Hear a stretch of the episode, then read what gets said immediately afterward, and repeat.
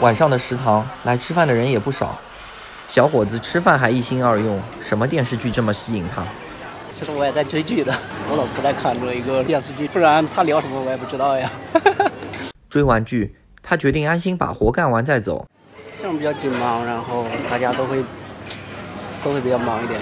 这做事情就一个波峰波谷嘛，大家都在冲刺嘛，是吧？我们发现很多人和他一样。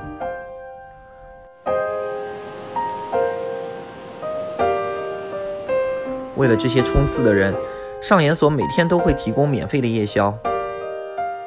在队伍里，我们又发现了他，不知道早上的问题解决了吗？又遇到你了，怎么你每次看到你都在跟同事讨论问题？不是这个，不是同一个问题啊。领夜宵时候还要讨论啊？算了，我不讨论了。是为什么选择这个呀？套餐心啊？大家都排在，我也就排在了，也没什么。